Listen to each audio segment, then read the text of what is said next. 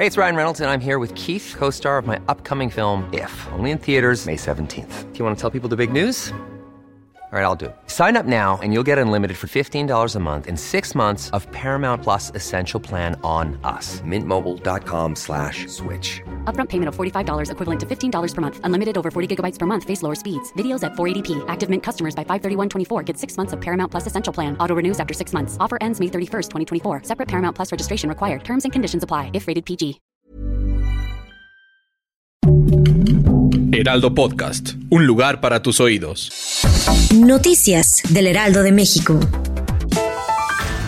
El actor Andrés García murió a los 81 años en su casa de Acapulco. El mundo de la farándula se estremeció luego de darse a conocer la noticia del fallecimiento del ícono de cine y la televisión y el galán por excelencia.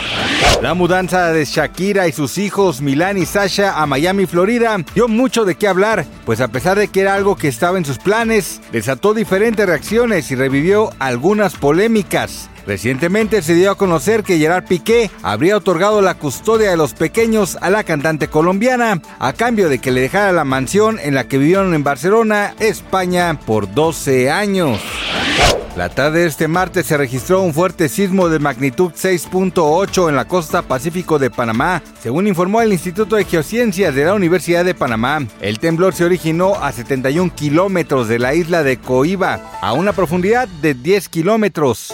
Cabe mencionar que el movimiento telúrico también fue percibido en la capital de Costa Rica, según informes en redes sociales.